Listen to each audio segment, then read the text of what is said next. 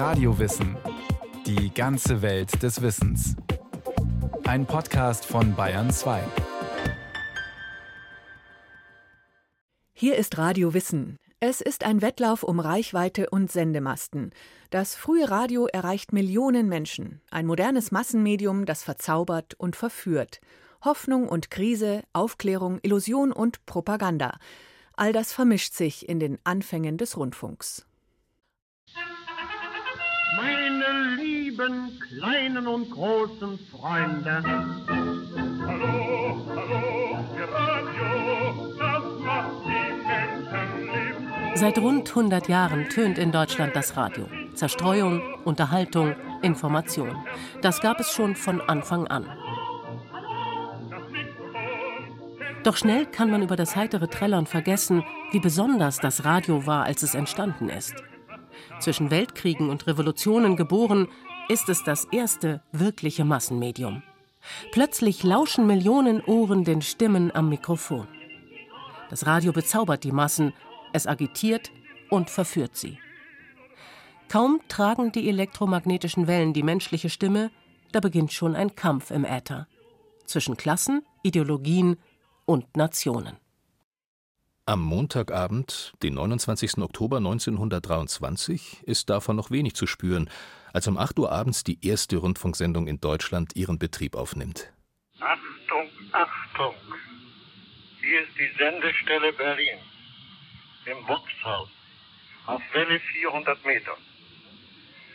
Meine Damen und Herren, wir machen Ihnen davon Mitteilung, dass am heutigen Tage der Unterhaltungsrundfunkdienst mit Verbreitung von Musikvorführungen auf drahtlos telefonischem Wege beginnt. Die Benutzung ist genehmigungspflichtig.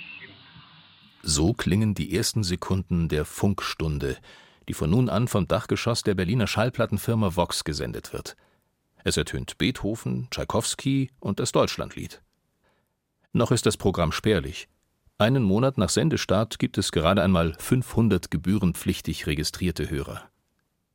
In anderen Ländern ist man damals schon weiter. Vorreiter ist Amerika, wo es zu dieser Zeit schon ein ganzes Rundfunksystem mit rund 500 Sendern, über einer Million Hörern und einem Komplettprogramm gibt, samt Nachrichten, Wetterbericht, Tanzmusik und Kindersendungen. Auch in Großbritannien wird schon seit 1922 regelmäßig Programm gesendet. In Deutschland hingegen hakt es noch. Es liegt wie so oft an der Bürokratie. Die will den Rundfunk nicht allein der Funkindustrie überlassen. Im Innenministerium der Weimarer Republik ahnt man bereits, welches propagandistische Potenzial im Rundfunk steckt. Deutschland versinkt zu dieser Zeit im politischen Chaos. Im Geburtsjahr des deutschen Rundfunks muss sich die Regierung gegen Aufstände und Revolten in Bayern, Sachsen, Thüringen und Hamburg behaupten. Radioprogramm gibt es unter solchen Umständen nur mit Staatsbeteiligung, als Joint Venture, in dem die Funkindustrie die Sender baut und die Reichsregierung das Programm kontrolliert, vor allem im Bereich der Nachrichten. Nach außen gibt sich der junge Rundfunk in der Weimarer Republik betont unpolitisch und überparteilich. Mäßigung ist das Gebot der Stunde. Es läuft Jazz und Swing, ebenso wie Volkstänze, Operetten und klassische Sinfoniekonzerte. Neben Hörspielen und Funkgymnastik gibt es Bildungs- und Belehrungsprogramm für nahezu alle Berufsgruppen. Von Beamten, Ärzten und Juristen über Landwirte und Hausfrauen bis zu Arbeitslosen. Das Selbstbild des Rundfunks ist die drahtlose Volkshochschule, die bald auf neun regionalen Sendern und der reichsweiten Deutschen Welle zu empfangen ist. Doch frei ist der Rundfunk in Deutschland damals nicht. Die Sender beziehen die Nachrichten von einer staatlichen Gesellschaft mit Regierungsvertretern und Abgeordneten im Aufsichtsrat. In sogenannten Überwachungsausschüssen und Kulturbeiräten sitzen Zensoren, die die Manuskripte redigieren und unliebsame Inhalte streichen, bevor sie über den Äther gehen dürfen. Im Zweifel können sie sogar ganze Sendungen absetzen. Während viele Sender nach rechts kaum Berührungsängste haben, sind Gewerkschaftler und die KPD nie im Radio zu hören. Das missfällt damals vor allem den Arbeitern in den Großstädten, die sich im bürgerlichen Rundfunk nicht richtig wiederfinden. Und sich ihn auch nicht leisten können. Als Hörer muss man sich registrieren für anfangs 350 Milliarden Papiermark. Selbst inmitten der Hyperinflation eine astronomische Summe, die für einfache Leute unerschwinglich ist ganz zu schweigen von den horrenden Kosten für einen Radioapparat. Mit meinem alten Radio bin schon lang ich nicht mehr froh und ich dachte hin und her, wie das wohl zu enden wäre, denn ein großer, schöner, neuer Apparat ist mir zu teuer und weil ich ein Bastler bin, setze ich mich gleich selber hin. Doch Radio wollen alle hören, zur Not auch schwarz. Viele haben als Funker im Ersten Weltkrieg schon Erfahrungen mit den Ätherwellen gesammelt. Mit einem Kristalldetektor, den richtigen Schaltplänen und Einzelteilen können Sie sich ein einfaches Kopfhörerradio selber bauen.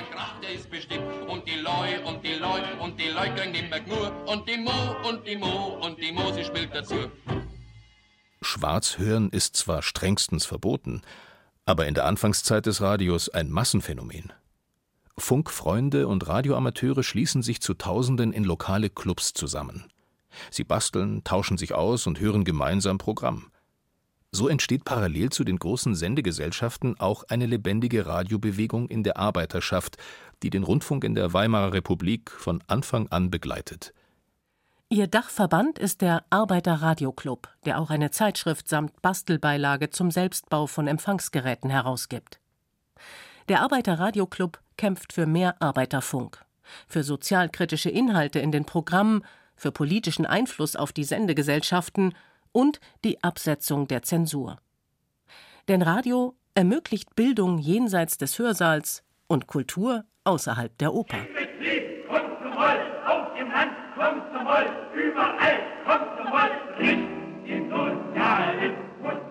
Rote Techniker, wie sich viele proletarische Radiobastler nennen, sind auch auf Demonstrationen und Wahlkampfveranstaltungen der KPD vor Ort. Mit selbstgebauten Lautsprecherwagen spielen sie kommunistische Kampflieder oder eigene Schallplattenaufnahmen von Agitprop-Gruppen in Hinterhöfen. So propagieren sie ihre Vision des Arbeiterfunks auf den Straßen. Vor allem aber kämpft die Arbeiterradiobewegung für einen eigenen Arbeitersender, wie es ihn zu dieser Zeit bereits in Österreich, Holland und Chicago gibt. Sie wollen Brecht statt Wagner, Thälmann statt Ebert. Trotz Massendemonstrationen gegen die Radiozensur bleibt der Einfluss der Bewegung auf den Weimarer Rundfunk überschaubar. Auch Versuche mit illegalen Piratensendern gibt es nur kurz. Und so behelfen sich die proletarischen Radioclubs mit gemeinsamen Abhörabenden, bei denen Moskau gehört wird. Von dort sendet der Gewerkschaftssender auch regelmäßig in deutscher Sprache.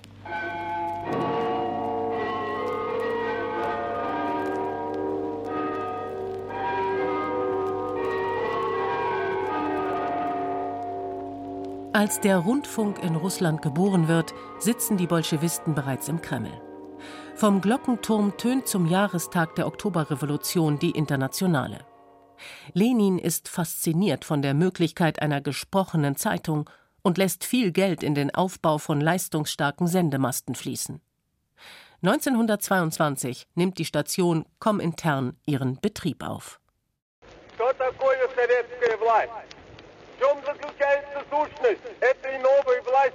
Noch im gleichen Jahr werden auch Reden von Lenin ausgestrahlt, die auf Grammophonplatten aufgezeichnet sind. Der Revolutionär erklärt den Arbeitern und Bauern die neue Sowjetherrschaft und verkündet die anstehende Weltrevolution. Die Vorstellung, dass das in Moskau gesprochene Wort in hunderte Städte und tausende Dörfer von Odessa bis Wladiwostok dringt, hat die Kommunisten in Bann gehalten. Das Radio schließt die gewaltige Union zusammen, verbindet die unendlichen Landmassen mit den Städten. Der neue sozialistische Mensch wird im Äther erschaffen.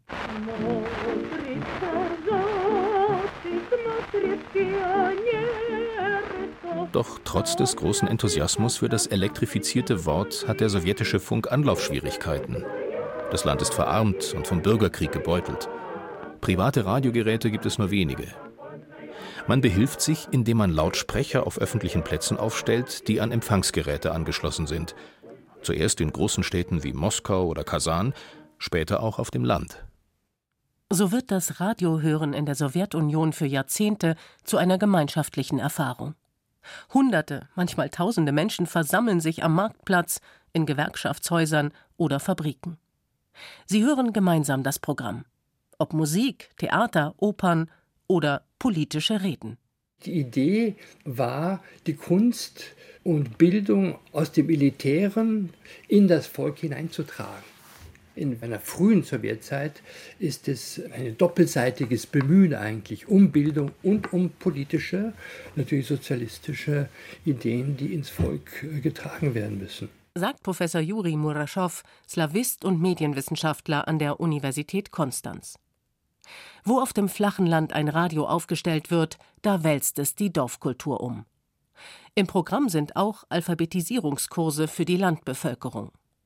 Menschen hören zum ersten Mal in ihrem Leben Theater oder klassische Musik. Sie pilgern zu den Radios in die Nachbardörfer. In dieser Reportage aus dem russischen Norden freuen sich Bäuerinnen über die Elektrifizierung ihres Dorfes. Am wichtigsten ist aber, die Predigt des Popen bekommt plötzlich Konkurrenz von der Stimme aus Moskau. Man kann wirklich auch eine richtige Ikonografie feststellen, wie immer wieder das christliche Kreuz oder auch der Halbmond auf der Moschee ersetzt wird durch die Antenne. Das ist richtiges Programm. Sagt Juri Muraschow. Die Religion wird im Diesseits verwirklicht durch Elektrifizierung und das Radio. Das Wunder der Technik erschafft eine neue Gemeinschaft der Hörenden. So ist das Selbstverständnis der radiofizierten Bildungspolitik in der frühen Sowjetunion. Das Radio ist eine große Verheißung. Seine utopische Energie zieht auch viele Künstler in ihren Bann. Der Dichter Wladimir Majakowski etwa entdeckt im gesprochenen und über die Wellen übertragenen Wort eine neue Poetik jenseits der Schrift.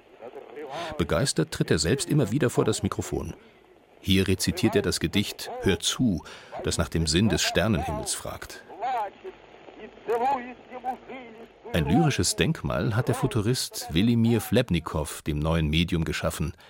In einem Aufsatz träumt er vom Radio der Zukunft. Das Radio hat eine Aufgabe gelöst, für die keine Kirche eine Lösung hatte. Das Radio wird die unendlichen Glieder der Weltenseele zusammenschmieden und die Menschheit vereinigen.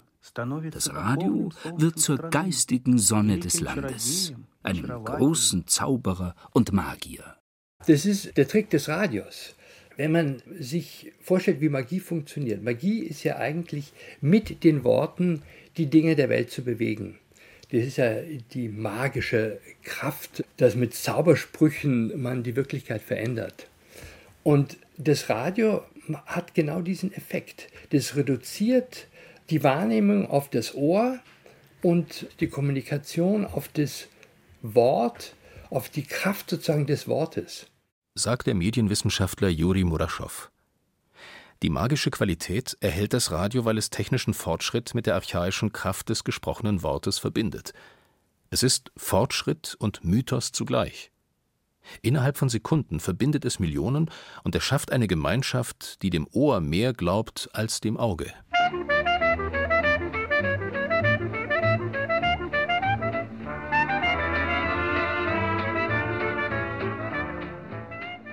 Suggestive Kraft entfaltet das Radio auch in Amerika. Ikonisch ist sie im Oktober 1938 geworden. An einem Sonntagabend vor Halloween sendet der Sender CBS Science Fiction, eine Hörspielvertonung von H.G. Wells Krieg der Welten. Darin geht es um einen Angriff von Marsmenschen auf die Erde. Das Stück ist so realistisch gestaltet, dass viele Hörer glauben, sie hörten einen Live-Bericht eines wirklichen Angriffs von Außerirdischen. Kurz darauf berichteten Zeitungen von einer vermeintlichen Massenpanik im ganzen Land. Auch wenn das heute bezweifelt wird, zeigt die Aufregung um den Krieg der Welten, wie sehr damals ein Radioereignis den Realitätssinn der Hörer beeinflussen kann. Die meisten US-Haushalte haben damals schon ein Radio zu Hause stehen. Es dringt in jeden Winkel des Alltags. Serien für Hausfrauen, Science-Fiction-Geschichten für Kinder, Krimis und aufwendige Hörspielproduktionen, Live-Übertragungen aus Opernhäusern und Konzerte mit Tanzmusik. Die 30er sind in Amerika das goldene Zeitalter des Radios. Kaum verwunderlich, dass erstmals auch ein Präsident das neue Medium nutzt, um den Bürgern seine Politik zu erklären. Ladies and Gentlemen, the President of the United States. My friends, I want to talk for a few minutes with the people of the United States about banking. Ob Rezession, Bankenkrise oder Sozialpolitik. In den Fireside-Chats, den sogenannten Kamingesprächen, richtet sich Franklin D. Roosevelt ab 1933 ungezwungen und direkt an ein Massenpublikum. Damit kann er nicht nur den vorwiegend konservativen Zeitungskommentaren entgegentreten, sondern er löst die Zeitung insgesamt als das führende Leitmedium ab. Eine Medienrevolution, die das Verhältnis zwischen Politik und Bürgern neu definiert.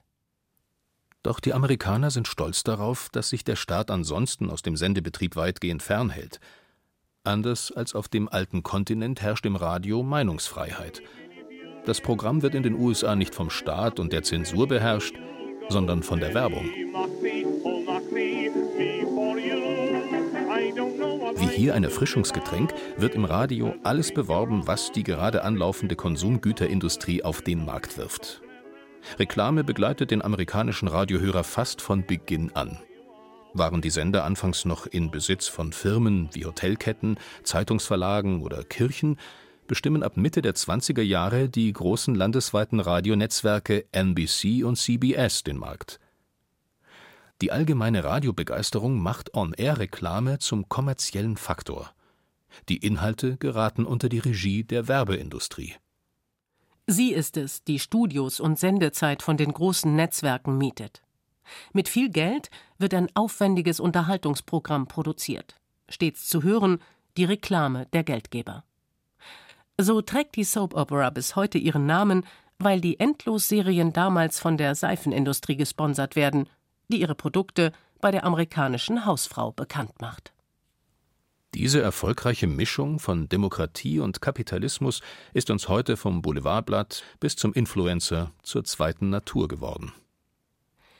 Seine goldene Ära erlebt der kommerzielle US-Rundfunk ausgerechnet während der Great Depression in den 30er Jahren.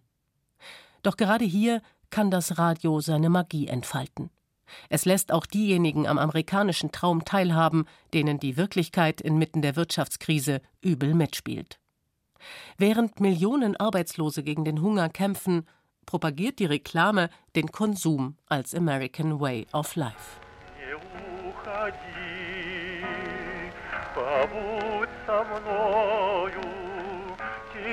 Noch größer ist der Widerspruch zwischen Auge und Ohr in der Sowjetunion der Stalinzeit. Über die Manuskripte herrschen hier längst Zensur und Geheimdienst. Jede Spontanität vor dem Mikrofon ist dem Diktat der Parteilinie gewichen. Abweichler werden als Saboteure verfolgt und aus den Redaktionen entlassen. Wo immer die große Utopie Risse bekommt und von der Wirklichkeit entzaubert wird, setzt das Regime auf Terror. Und das Radio spielt dazu süße Begleitmusik. Pausenlos preist es die Errungenschaften beim Aufbau des Sozialismus, und treibt die Arbeiter zu immer größeren Kraftanstrengungen an. Es erzeugt den Enthusiasmus, den die Wirklichkeit vermissen lässt. Unter Stalin hat sich das Radio verändert, sagt der Medienwissenschaftler Juri Muraschow. Es wird eingesetzt, um die Kultur auf das Wort einzustimmen, dass man dem Wort Vertrauen schenkt, dem Wort glaubt, und zwar zuerst dem Wort, was dann unsere Wahrnehmung der Wirklichkeit erst steuert. Und da kippt es sozusagen eigentlich in so ein ideologisches Medium um, weil das, was wir hören, bestimmt darüber, was wir dann zu sehen haben. Und da liegt die totalitäre Wende eigentlich des Radios. Die Highlights des Radiojahres sind die Live-Reportagen der 1. Mai-Feiern und der Oktoberparade. In Fabriken und auf öffentlichen Plätzen werden Massenübertragungen organisiert. Millionen Menschen hören gleichzeitig zu, als Stalin am 25. November 1936 vor das Mikrofon tritt und die Vorzüge einer neuen Verfassung für die Sowjetunion preist.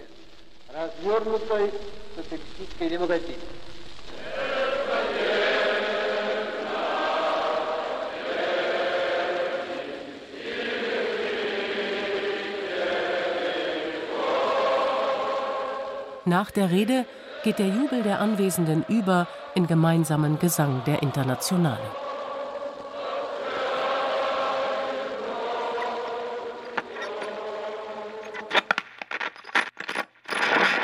Akustische Massenerlebnisse gibt es nach 1933 auch im deutschen Rundfunk.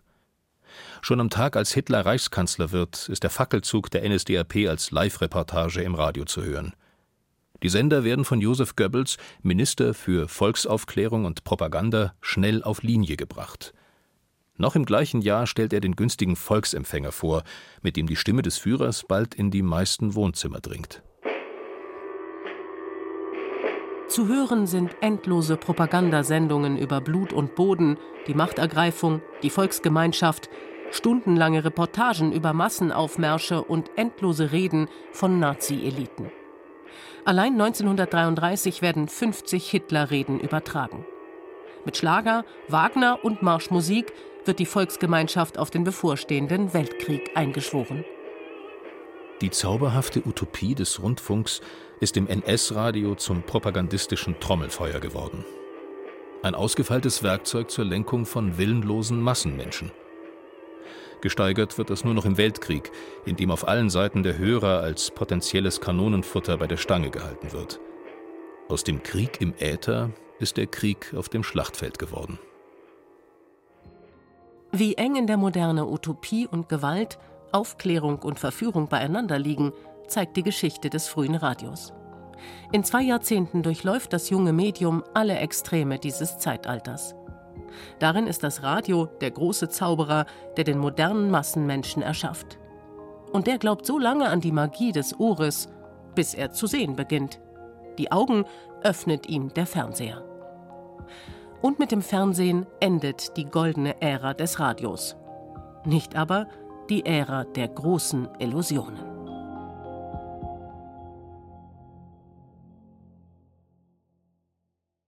Aufklärung, Illusion und Propaganda. Jerzy Sobotta über die Wirkung des frühen Radios. Propaganda gab es natürlich auch schon vor dem Rundfunk. Davon erzählt die Folge Krieg und Desinformation im Ersten Weltkrieg. Zu finden im Podcast Alles Geschichte, History von Radio Wissen. Der Link dazu steht in den Show Notes.